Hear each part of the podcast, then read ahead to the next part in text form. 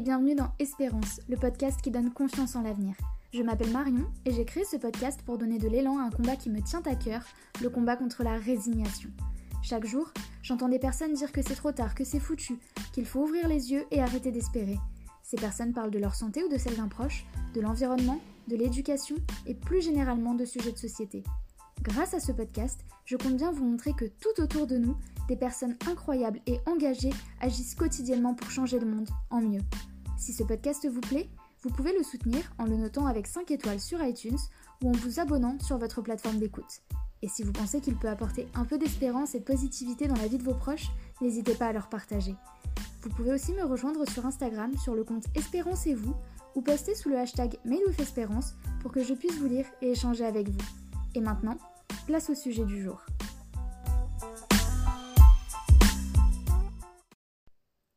Je suis ravie de vous retrouver après cette semaine d'absence. Il semble que le mois de décembre ait été trop intense pour que je trouve le temps et l'énergie nécessaires pour tenir mes délais. Mais me voici de retour avec cet épisode dont je suis extrêmement fière avec Marie, la fondatrice de la marque Minuit sur Terre.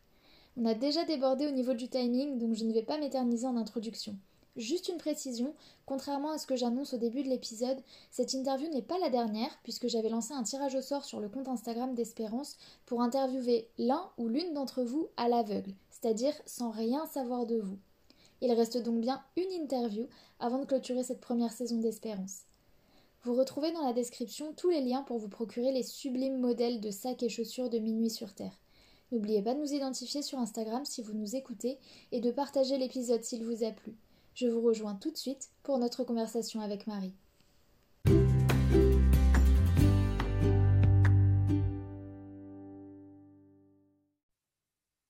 Bonjour Marie et merci beaucoup d'être présente pour euh, ce dernier épisode d'Espérance de la saison. Je suis vraiment très contente de pouvoir te recevoir. J'ai découvert euh, la marque que tu as lancée, donc Minuit sur Terre, il y a quelques semaines maintenant et ça a vraiment euh, piqué ma curiosité.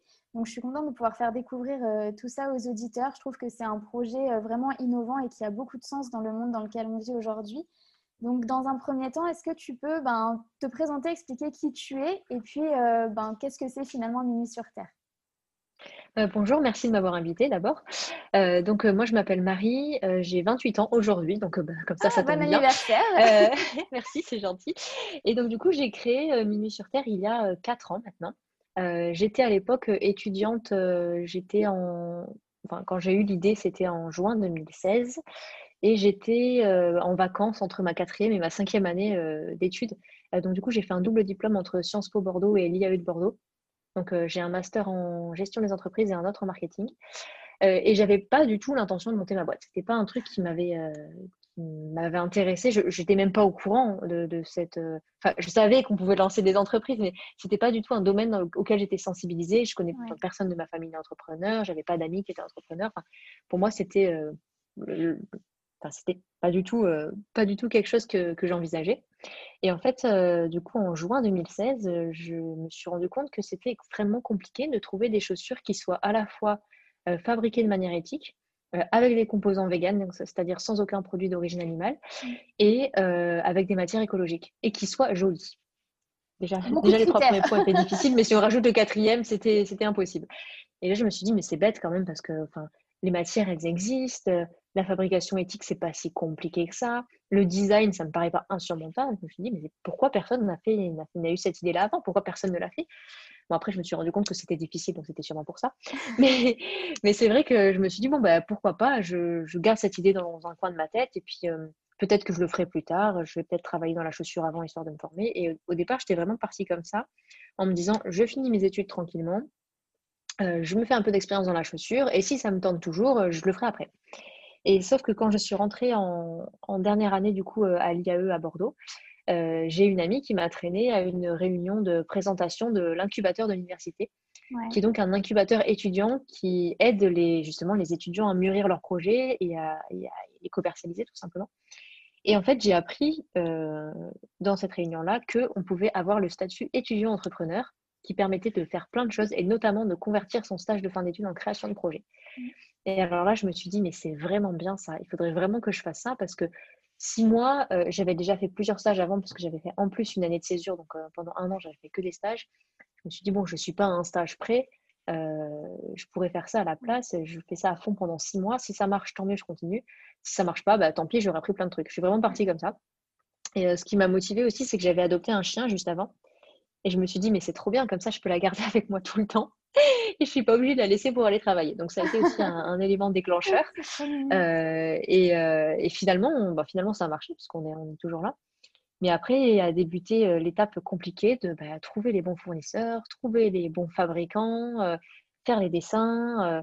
c'était, mais c'est allé assez vite parce qu'entre le moment où je me suis vraiment mise à fond sur le projet, enfin je travaillais pas à temps plein parce que j'avais mes cours à noter, mais entre le moment où je me suis dit, bah, ça y est, j'y vais, euh, c'était en octobre 2017 et le moment où on a fait le crowdfunding, c'était en. Non, je dis des bêtises, c'était en octobre 2016 et après le crowdfunding, c'était en mars 2017.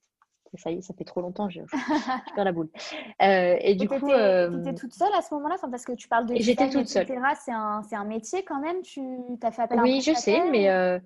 Non, non, j'ai tout fait toute seule parce que bah, j'avais j'avais aucun moyen. Et alors, forcément, quand je revois les choses maintenant, je me dirais, enfin, je me dis, avec l'expérience que j'ai maintenant et, les, moyens que Minu sur Terre a, qu'elle n'avait pas à l'époque, euh, c'est sûr, on pourrait faire beaucoup mieux. Mais pour se lancer sans avoir euh, ni formation de styliste, euh, ni de chef de produit dans la chaussure, ni rien du tout, c'est déjà pas mal. Mais j'ai eu la chance de tomber sur, sur des bons partenaires au Portugal, notamment des usines qui ont été capables de donner vie au dessin alors que alors que bah, c'était pas évident, quoi. Il y avait des trucs bizarres. Quand je revois mes dessins, maintenant, je me dis bon. Mais bon, voilà, hein, c'est comme ça qu'on apprend aussi. Et puis, euh, et puis si j'avais trop. Enfin, si on attend d'être euh, expert dans tous les domaines, parce que du coup, c'est un peu ça, pour euh, lancer sa boîte, il faut savoir un peu faire tout. Mm, mm. si on attend d'être expert dans tous les domaines avant, de se lancer, on se lance jamais, parce qu'on peut être jamais expert en tout. Mm, et donc, moi, je suis partisane du. Bah, on se débrouille comme on peut au début. Quand on n'a pas de moyens, on fait ce qu'on peut. Et. Et ça ne nous a pas empêché de, de, bah, réussir. Et je ne sais plus ce que je voulais dire. Je voulais ajouter un autre point, mais c'est vrai que j'ai eu la chance de trouver euh, les bons fabricants, euh, les bonnes matières. Euh, le design, finalement, on est parti de la première collection sur des modèles qui étaient assez simples. Donc finalement, il n'y avait pas une. Ça m'a pris du temps de le faire parce que ce n'était pas du tout mon métier, mais il n'y avait pas une, une originalité extrême qui aurait pu être compliquée à prouver. Au contraire, je voulais des modèles vraiment basiques. C'était quoi? C'était de la euh, basket de la... Euh, il y avait un peu de tout. Il y avait basket, escarpin, bottines. Euh, et je voulais quelque chose d'assez complet parce que je voulais pas simplement, par exemple, faire une marque de basket. Parce que c'est des choses qu'on trouvait peut-être plus facilement. Et je voulais vraiment plutôt me positionner sur un créneau marque de mode. Et donc, du coup, avec une, gamme complète. Et c'est pour ça que je ne suis pas mmh. partie sur un monoproduit, parce que justement, je voulais que transmettre un univers. Et pour transmettre un univers, pour moi, il faut bah, plusieurs modèles, une vraie communication derrière. Euh, voilà. Super. Alors, peut-être que si je le... Euh, pardon, je te coupe, mais c'est déjà une belle leçon. Non, non, mais c'est pas grave. Transmet, de, de, voilà, de montrer que ben, toi, tu n'avais pas forcément l'expertise ou les compétences dans Enfin, parce que le design, quand on fait un produit, c'est quand même quelque chose d'important. Enfin, c'est un des métiers les plus importants, euh, je pense, dans la mode. Et toi, tu n'avais mm. pas cette expertise forcément là. Tu t'es débrouillée toute seule. Et ça montre vraiment à, toutes celles et ceux qui nous écoutent, qui sont un peu en hésitation, parce que c'est beaucoup des peurs qu'on a quand on veut lancer sa boîte. On se dit, mais on a une idée, mais peut-être qu'on n'est pas euh, légitime, peut-être qu'on n'a pas les compétences, etc. Donc, je trouve que c'est déjà un, très, très beau témoignage de voir que toi, ben, tu t'es débrouillée euh, toute seule pour, pour l'idée en laquelle tu croyais. Et au tout début, tu as dit que euh, tu savais que les matières, elles existaient, que des matières euh, éthiques, responsables, ça existait.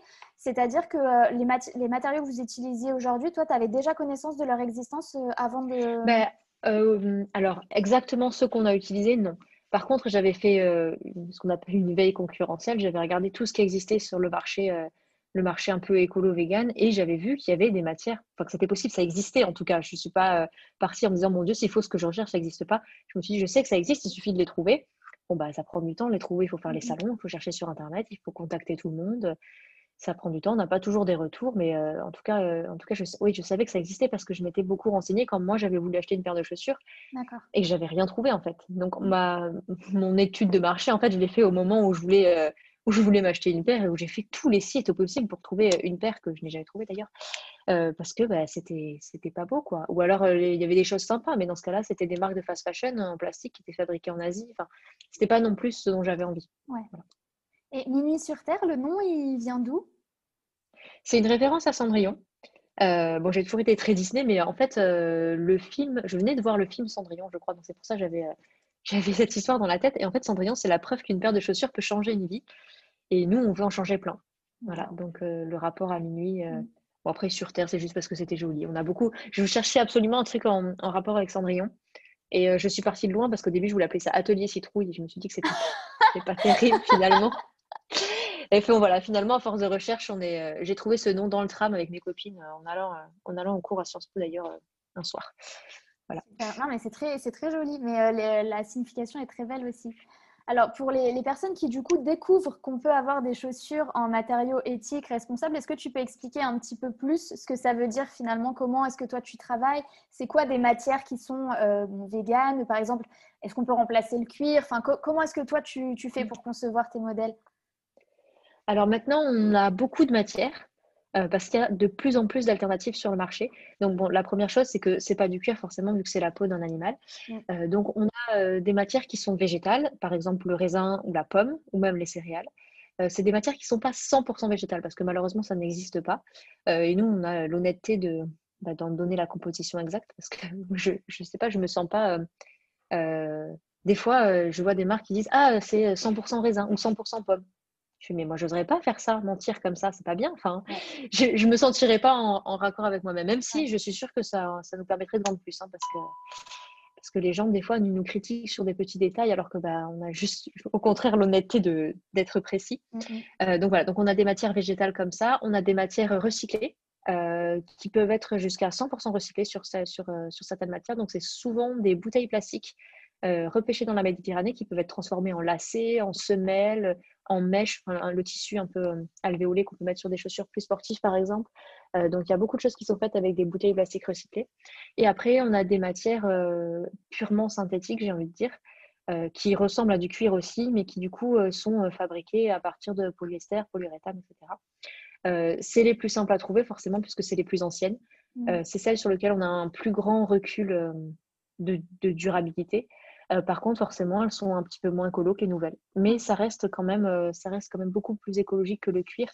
Euh, alors, il ne faut pas que certains acteurs de la filière cuir m'écoutent, sinon après, je vais me prendre, je vais me prendre des, je vais me faire taper sur les doigts. Mais le cuir, c'est pas, c'est pas quelque chose d'écologique, ne serait-ce qu'au niveau du, tannage qui est la plupart du temps au chrome. Euh, donc, c'est ni écologique pour, euh, bah, pour l'environnement. Pour les travailleurs, c'est un peu la catastrophe aussi parce que souvent, ils ont des maladies liées aux produits chimiques. Et bon, pour les animaux, je ne ferai pas de dessin, mais forcément, c'est pas terrible. Oui, c'est sûr. C'est intéressant aussi que tu parles de ça des, concurrents que tu peux avoir qui, eux, disent c'est 100% végétal parce qu'on en avait parlé euh, donc dans le podcast avec Marion et Valentin qui ont fait Cocozen, une marque de vêtements recyclés où eux aussi, ils ont eu mmh énormément de mal. En fait, ils, ils, ont fait leur marque en se disant bon, trouver des matières recyclées écologiques, ça doit peut-être pas être si compliqué que ça. Ils se sont rendus compte que si. Je pense que c'est un peu la, même euh, mm. chose que toi, tu as vu quand tu as commencé. Et ils se sont rendus compte qu'il y a plein de gens qui utilisaient des labels qui voulaient absolument pas du tout dire ce qu'ils disaient que ça voulait dire, enfin pour vraiment euh, tromper et dire euh, c'est du made in France, ça veut dire que tout est en France, tout vient de France, pas du tout. Enfin voilà, il y avait beaucoup de confusion là-dessus. voilà. Euh, mais non. Alors nous on fait pas en France, hein, donc je même je pourrais même pas mettre ce modèle-là, mais le, made in France, je crois que c'est 40% du produit fini qui doit être fait en France. Donc par exemple pour la chaussure. moi, on m'avait proposé, parce que je me suis renseignée auprès d'entreprises françaises pour fabriquer, malheureusement, c'était très très cher serait revenu presque à doubler le prix, le prix par deux. Et du coup, ils m'ont proposé Ah, mais on peut faire au même prix qu'au Portugal, mais bon, du coup, euh, tout est découpé en Inde cousu en Inde, et nous, on fait que le mmh. montage en France, et vous pouvez mettre Made in France. Je fais bah, Dans ce cas-là, d'un point de vue écologique, autant faire tout au Portugal. C'est quand même plus simple, hein, même en termes de logistique. voilà, donc euh, c'est sûr qu'il y, a beaucoup de, il y a beaucoup de tromperies. C'est la mode éco-responsable, ça le, le, vent en poupe en ce moment. Euh, je dirais ces deux dernières années. Il y a quatre ans, quand je l'ai fait, euh, l'avantage, c'est que bah, on avait zéro concurrent, vu que ça n'existait pas. Par contre, bah, on était les premiers, donc on a dû tout découvrir euh, par nous-mêmes euh, pas mal de choses. maintenant, il y a de plus en plus de marques qui se lancent, hein, surtout sur tous les domaines des marques recyclées, des vêtements recyclés, des chaussures recyclées. Enfin, il y en a vraiment, vraiment de plus en plus. Et certaines initiatives sont très bien et sont honnêtes. Il y a d'autres initiatives qui sont très bien, mais qui sont malhonnêtes. Enfin, je veux dire, on peut faire quelque chose de très bien, mais quand même embellir la réalité un petit peu trop. Euh, c'est souvent ce qui se passe. C'est des bonnes initiatives, mais par contre, c'est un, peu, ils en font un peu trop. Donc, euh, moi, je trouve qu'on tombe un peu dans des dérives greenwashing parfois. Euh, et c'est quelque chose que moi, je voulais éviter. C'est pour ça que. Et en fait, je suis. personnellement, j'ai toujours tendance à avoir besoin de me justifier. Donc, quand on me pose une question, euh, ben, je vais pas faire de faux semblants, je vais leur expliquer pourquoi. S'ils me disent ah mais pourquoi c'est cher, je vais leur dire ben voilà la confection ça coûte tant, la, ça coûte tant, la matière ça coûte tant, euh, le transport ça coûte tant, la boîte ça coûte tant, ben voilà voilà pourquoi ça coûte ça coûte ce prix-là. Et euh, et c'est juste, enfin je pense que c'est personnel aussi parce que quelqu'un qui serait moins peut-être moins sensible au, au questionnement des, gens éprouverait peut-être moins le besoin de se justifier. Mais finalement je trouve que c'est important pour moi d'être honnête et au moins je sais que quand les gens vont sur le site ben, s'ils prennent le temps de regarder, ce qui n'est pas tout le temps le cas, ils achètent en totale connaissance de cause. Peut-être qu'ils sont arrivés sur une pub qui disait Ah, des chaussures en raisin. Très bien, ils cliquent, ils voient la composition détaillée, l'explication. Mm. Et au moins, euh, au moins, ils savent ce qu'ils achètent. Et ils ne pensent pas acheter un truc 100% en raisin alors que ce n'est pas le cas. Mm. Ça, c'est le, le concept qui revient le plus souvent euh, sur euh, que ça soit la mode ou autre chose. Hein, quand là, j'ai au moment où on parle, il y a le podcast avec Oumaï qui va sortir la semaine prochaine sur les cosmétiques. C'est la même chose c'est euh, de toujours, en fait, la seule façon de savoir si ce qu'on achète, ça répond à nos valeurs, c'est d'aller fouiller, de voir s'il y a des informations, éventuellement de contacter la marque pour avoir des infos, mais de jamais juste fier à un petit label ou un petit autocollant la poser sur le site comme mmh ça. Mmh euh, et c'est aussi pour ça, je pense que le besoin de se justifier, parce que pareil, je fais, je fais le comparatif, mais Marion et Valentin, ils me disaient la même chose parce que eux, euh, je pense que c'est pareil que toi quand tu dis que tu peux pas faire du 100% végétal parce que tout simplement ça n'existe pas. Eux, ils avaient les mêmes mm. problématiques sur d'autres choses où il y a des choses qu'ils ne pouvaient pas faire parce que ça n'existait pas. Et c'est ce que les gens vont toujours venir chercher, le petit truc qui fait que c'est pas 100% en, accord, mais... tu ne peux pas. Donc. Euh, mais plus on en fait, en fait, plus la marque elle est engagée sur tous les plans, notamment de l'éthique, plus les gens ils vont chercher la petite bête. Ouais. Et euh, moi, par exemple, ils vont me dire Ah, c'est trop cher. Et la même personne, elle peut dire Ah, mais euh, c'est pas fait en France, c'est nul. Mm. Alors qu'elle a aucune idée, enfin, je pense qu'elle fait pas le rapprochement, que si jamais c'était en France, ça serait encore plus cher. Bah Donc, il y a un moment, enfin, le problème, c'est que les, les, Alors, pas les clients, parce que les clients, s'ils achètent, c'est qu'ils sont, sont satisfaits de, de, la proposition de, de valeur. Mais euh, les gens qui n'achètent pas, euh, et qui commandent juste comme ça sur les réseaux sociaux, donc on, connaît tous les dérives des réseaux sociaux, euh, à les entendre, euh, ils voudraient des chaussures qui durent toute une vie à 20 euros, fabriquées avec des matières 100% végétales et faites en France. Mmh. Sauf que, bah, évidemment, c'est pas possible. Moi aussi, j'aimerais bien pouvoir faire ça. Mais il y a un moment où il faut se dire que si jamais le prix il est bas, il y a forcément quelqu'un qui est lésé dans le processus de fabrication. Alors, mmh, Alors, c'est peut-être pas la marque, hein. En général, c'est pas la marque, euh, mais c'est peut être euh, les personnes qui produisent des matières, les personnes qui produisent des chaussures. Euh, il y a un moment où bon, bah, il, faut faire, il faut faire des choix. Et c'est vrai que tout le monde n'a pas les moyens de payer 150 euros une paire de bottines, c'est vrai. Mais est-ce que pour autant, ça justifie de faire des compromis sur l'éthique? Enfin, je pense pas. Mmh, je pense pas. Chacun fait en fonction de ses moyens. Et, et si ça leur pose pas de problème ou s'ils n'ont pas le choix d'acheter des choses de fast fashion, mais c'est très bien, mais il faut qu'il. C'est pas pour une raison pour aller critiquer les, mmh. Les, les, marques qui essayent de faire changer les choses, parce qu'il y a un moment, il faut, euh, il va falloir accepter de redonner de la valeur à des produits euh, euh, plus que ceux-là actuellement. Parce que quand je vois des gens qui sont capables de payer 1200 euros en téléphone et qui après disent, ou alors 150 euros une paire de chaussures d'une grande marque, hein, une paire de baskets de grande marque, c'est facilement ces prix-là. Et qu'après nous, alors qu'on essaye de tout faire au mieux, ils nous disent mmh. c'est trop cher. Bon, bah, il faut, il faut faire des choix. Hein. Et puis s'ils ne les font pas euh, et qu'ils sont d'accord euh, avec leur conscience pour ne pas les faire, c'est très bien. Mais euh, c'est vrai qu'on se fait reprocher le moindre truc. Et j'ai vu beaucoup de marketing qui avaient cette problématique-là, c'est que plus on en dit, plus on se fait taper dessus. Par exemple, je peux faire une pub. à des chaussures faites en raisin. Ok, je fais, ça, je fais ma pub comme ça, on a fait le test. Hein. et ben tous les gens disent Ah, c'est trop bien. Par contre, on fait la même pub avec des chaussures faites en raisin. On explique comment est fabriquée la matière, le pourcentage du raisin, etc. Ah, c'est pourri, pourquoi c'est pas 100% végétal? Bah, voilà, hein, euh, est-ce que ça nous incite à dire la vérité? Pas trop. Bon, on continue à le faire, mais bon, euh, voilà. Et je, comprends du coup toutes ces marques qui ne s'embêtent pas euh, avec, avec les détails parce que, mm. parce que ça simplifie la vie vraiment beaucoup.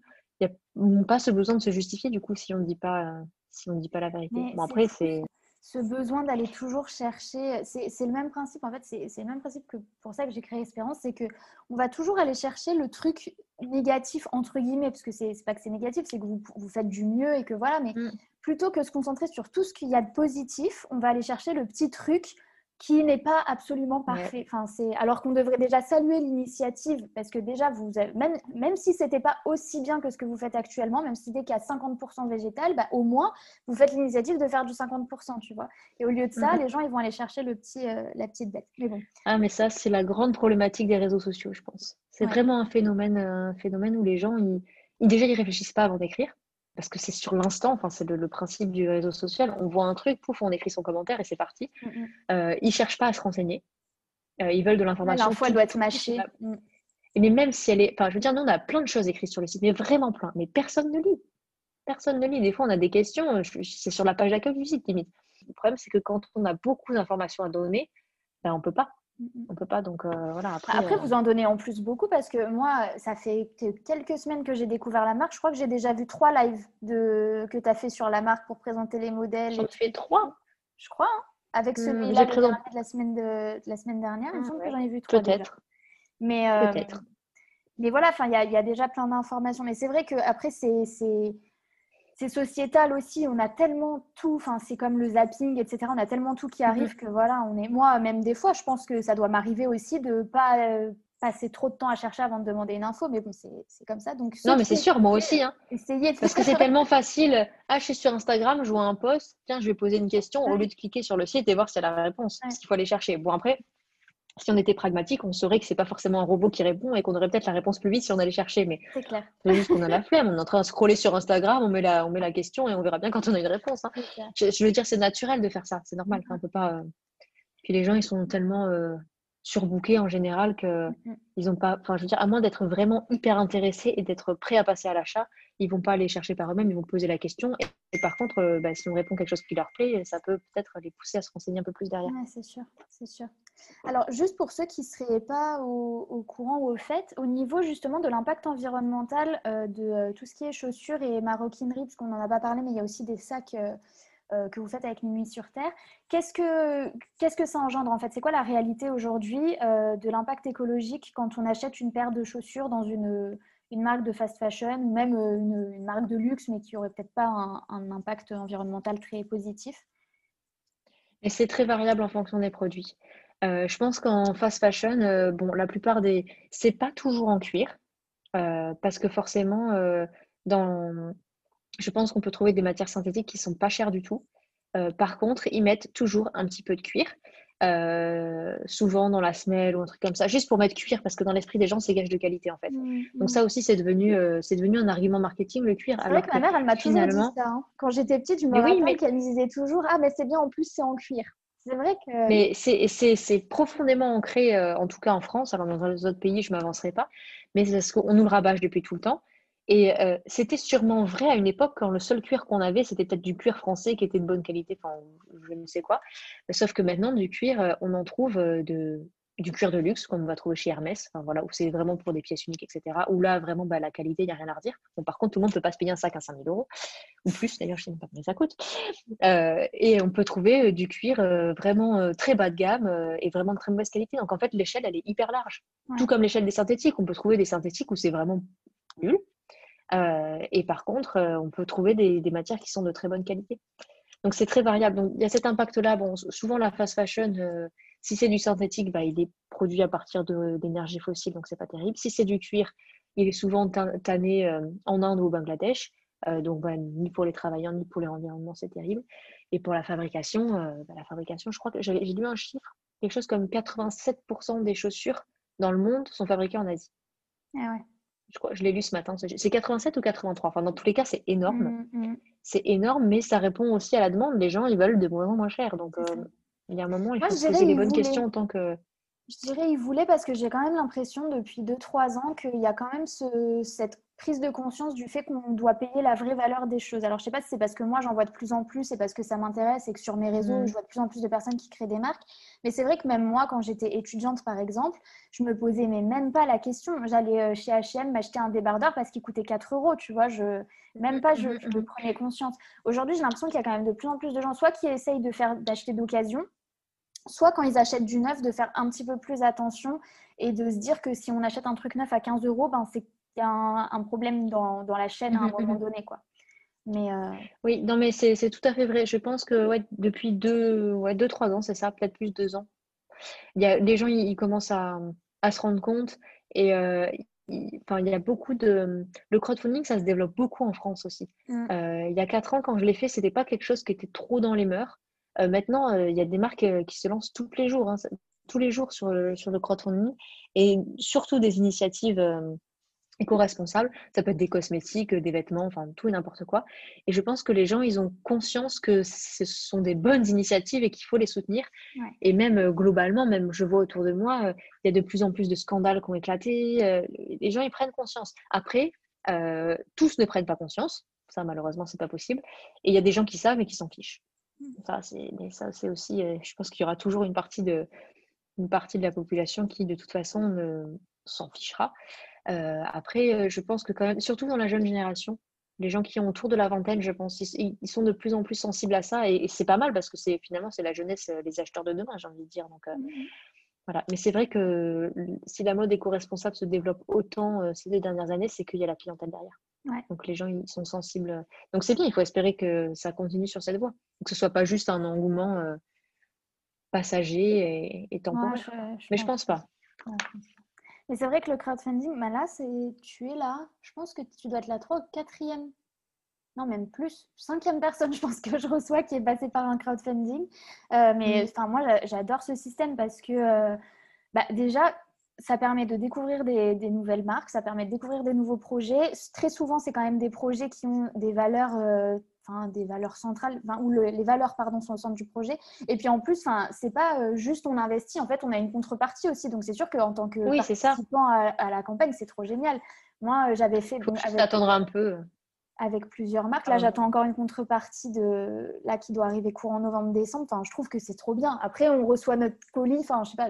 moi, je trouve que c'est vraiment un système hyper sympa. Il faut juste avoir la, patience d'attendre le colis parce que les délais sont plus ou moins longs. Mais mm. c'est vrai que comme système, c'est bien et c'est aussi super bien pour les marques parce que ça permet de vraiment tester s'il y a un marché ou pas, euh, d'avoir les bonnes quantités à la commande après, et surtout de se financer quand on n'a pas d'argent, parce que mm-hmm. encore maintenant, je pense qu'il y a moyen que les projets éco-responsables soient financés plus facilement qu'avant, mais quand il y a 4 ans, moi j'allais voir les banques en leur disant que j'allais faire des chaussures véganes éco-responsables, il y en a, ils m'ont ri au nez. Hein. j'étais là, euh, j'avais, euh, j'avais 24 ans, j'étais blonde, encore plus blonde que maintenant, et enfin, j'étais pas du tout crédible, et pourtant je croyais en mon truc, hein, mais c'est juste que, enfin, maintenant, ça parle, chaussures vegan. Les gens, ils vont savoir ce que c'est. Euh, ils vont être un peu plus éduqués. Alors qu'il y a 4 ans, il fallait tout leur expliquer. Hein. Déjà, ils me disaient, ah, ça se mange. Je suis bon.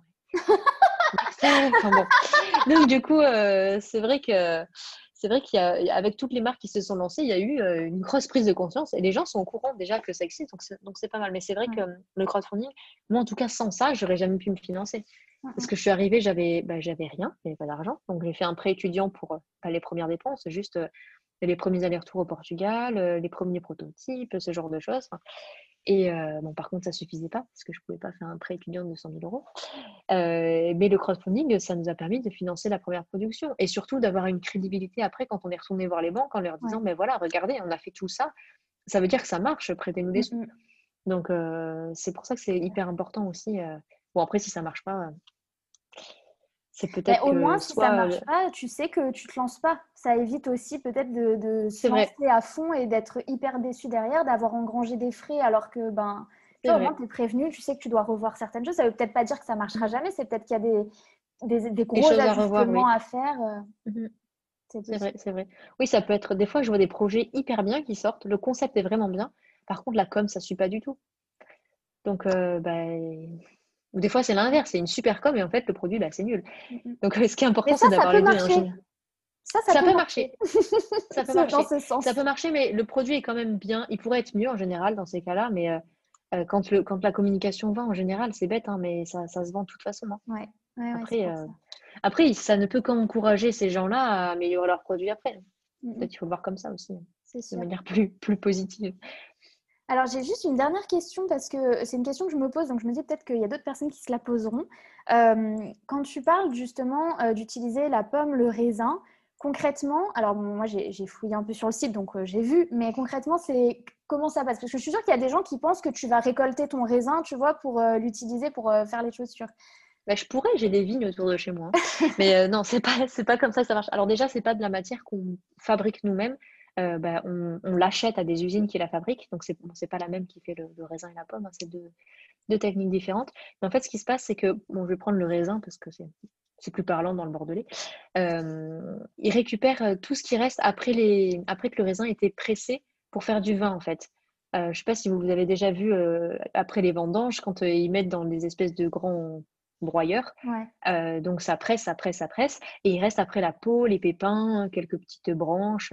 et donc l'entreprise, elle récupère cette partie-là, elle la broie et ça fait vraiment de la, des miettes, quoi. Comment, comment expliquer ça de manière poétique Je ne peux pas. et ensuite, il mélange avec des huiles végétales. et là, ça fait comme de la crème anglaise vraiment, quand on voit les. Moi, il m'a envoyé des vidéos de fabrication et ça coule. C'est des couleurs crème, ça a l'air liquide. Bon, ça, se mangerait presque. Euh, et ensuite, euh, il mélange ça avec un peu de matière synthétique, pas beaucoup dans le raisin, c'est de l'ordre de 20%. Euh, donc, il y a quand même beaucoup plus de matière végétale que, que dans les autres matières. Et ensuite, ils en font des grands rouleaux. Des grands rouleaux de matière qui sont bah, couleur crème comme, bah, comme la matière à la base. Et ensuite, une fois que ça c'est prêt, ils peuvent appliquer une texture et une couleur. Donc, euh, bah, ils ont plusieurs euh, des gros des gros embosseurs comme des tampons euh, comme des mmh. tampons encreurs mais version gros rouleau de matière. Donc ils peuvent faire un aspect grainé un aspect lisse. Je suis sûre qu'ils pourraient faire du croco aussi mais je pense pas qu'ils le font encore. Et ensuite ils mettent la couleur qu'on veut souvent du blanc ou du noir parce que pour les autres il faut il faut des gros minimum de quantité et, c'est encore compliqué d'avoir toutes les couleurs mais et après nous on achète on achète cette matière là donc on mmh. fait des tests ça, c'est la partie, euh, la partie moins marrante. Quand il faut. Euh, là, le raisin, on a fait les premiers tests en juillet 2019, quelque chose comme ça. Et on a sorti les premières paires seulement en mars 2020. Mmh. Donc, on a eu quand même euh, plusieurs mois de tests pendant lesquels on a confié. Parce qu'en fait, ils ont beaucoup de. ils ont un catalogue avec plein de matières différentes. Donc, nous, on était là, mais laquelle on choisit? Donc, on a pris un petit bout de chaque. On a fait des chaussures avec, on a donné à nos meilleurs clients, on leur a dit allez, testez-les, dites-nous si ça va ou pas. Euh, et comme ça, on a eu des retours sur, euh, sur cette matière-là parce que c'était euh, c'est compliqué au début hein, quand il y a trois matières, elles ne s'appellent pas pareil, mais ça ressemble. Mm. Il faut bien choisir laquelle est la mieux. Voilà. Mm. Et pour la pomme, c'est le même processus, quasiment le même processus, sauf qu'au lieu de récupérer bah, du raisin, ils récupèrent des pelures de pommes, des pépins, etc. Et là, on est en plus en train de travailler sur un projet top secret non parce que je vais en parler donc euh, pas top secret mais en tout cas euh, inédit c'est que on va euh, essayer d'intégrer ces matières là dans des semelles ce qu'on fait pour le moment, c'est qu'on a des semelles qui sont recyclées en caoutchouc recyclé. Mmh. Et donc, on a deux gros projets en cours. Le premier, c'est de pouvoir recycler toutes, toutes les vieilles chaussures, pas forcément les nôtres, toutes les vieilles chaussures pour en refaire des semelles, histoire d'avoir vraiment quelque chose de circulaire et pas juste d'aller les, les, faire cramer je ne sais pas où et, et de dire après, à, ce jour, les chaussures. à ce jour, celles de Minuit sur Terre, on peut vous les renvoyer euh, pour les recycler Alors, on l'annonce demain. Donc, euh, ah, ah, quand le podcast sortira, c'est bon. Ça sera bon. Donc, euh, du coup, on va récupérer toutes les paires usagées pour pouvoir les recycler. Celles qui sont moins usagées et qui sont encore en bon état, de toute façon, on a un site de seconde main sur lequel on peut reprendre les paires Minuit sur Terre aussi. bon, là, ça ne concernera pas que les paires Minuit sur Terre, ça peut concerner n'importe quelle paire du moment qu'elle est végane. Parce que comme ça va être réutilisé pour faire des semelles, s'il y a du cuir dedans, bah nous, on perd notre label après, donc on ne peut pas récupérer des chaussures en cuir. Mais en tout cas, tout ce qui est vegan, et on va les réintégrer dans la semelle. Et on peut aussi réintégrer dans cette semelle-là euh, des pelures de pommes et de la peau de raisin. Donc, euh, du coup, c'est euh, à l'étude. le problème, c'est qu'on a un peu raté la saison des vendanges. Donc là, on n'a plus de matière première pour faire nos semelles. Donc, il faudra attendre septembre l'année prochaine. Mais en tout cas, pour la pomme, on espère pouvoir avoir les premières semelles en pomme pour le printemps. Cool. Voilà. Génial. Bon, bah, super. on a largement euh, débordé, mais comme c'est le dernier podcast de l'année, euh, je pense que personne nous en voudra. Ah. Euh, avant de terminer, non, non, mais c'est surtout trop intéressant, donc on n'a pas trop envie que ça s'arrête. avant de terminer, est-ce que il y aurait un point sur lequel tu souhaites revenir ou un message que tu aimerais faire passer aux, auditeurs? Un message, c'est, je, je, dirais, faites du mieux que vous pouvez. D'ailleurs, c'est ce que nous on essaye de faire en tant que marque. C'est vraiment, on sait qu'on n'est pas parfait et qu'il y a des choses qui peuvent être améliorées qui pourrait être amélioré si on avait euh, les matières adéquates, par exemple. des fois, on est un peu bloqué par la technologie, mais le plus important, c'est de euh, savoir ce qu'on fait, savoir pourquoi on le fait. Et euh, ça s'applique aussi au, niveau individuel. Si vous dites, ah bon, bah, pour moi, par exemple, c'est facile de trier mes déchets, donc je fais ça. c'est plus difficile d'arrêter de manger de la viande, donc bon, bah, j'essaye de réduire au maximum. Il faut juste être conscient que bah, on ne peut pas devenir parfait du jour au lendemain et il faut accepter que bah, des fois, on n'est pas parfait et qu'on fait au mieux, c'est déjà pas mal. Mmh. Ouais, très beau message. C'est euh, ce qui revient aussi souvent quand on parle d'écologie sur Espérance, c'est vraiment ça, de faire euh, à notre échelle du mieux qu'on peut. Et du moment qu'on commence à faire, et eh ben, c'est déjà bien. Euh, Marie, je suis très très contente d'avoir pu euh, te recevoir et de pouvoir présenter ça. Donc, les fêtes de Noël approchent. Alors, je ne sais pas si quand le podcast sortira, il y aura encore, parce que ça part très très vite. Hein. Moi, quand je suis allée sur le site avec la nouvelle collection, euh, vous avez intérêt à vous dépêcher quand même, parce qu'il il y a un, gros succès sur. Ah, ça va. Ça dépend des modèles. Bon, alors il en restera un peu, peut-être. Si vous avez des cadeaux de Noël à faire, non, vraiment allez voir parce que vous avez tous les liens dans la description. Mais c'est vraiment très très beau et euh, je trouve euh, voilà, que le projet est, super, euh, super bien conçu. Donc merci beaucoup d'avoir partagé aussi toutes tes réflexions et tous tes conseils avec nous. je suis très contente d'avoir clôturé la saison Espérance avec toi et puis je souhaite une très très bonne continuation à Minuit sur Terre pour la suite. Merci beaucoup.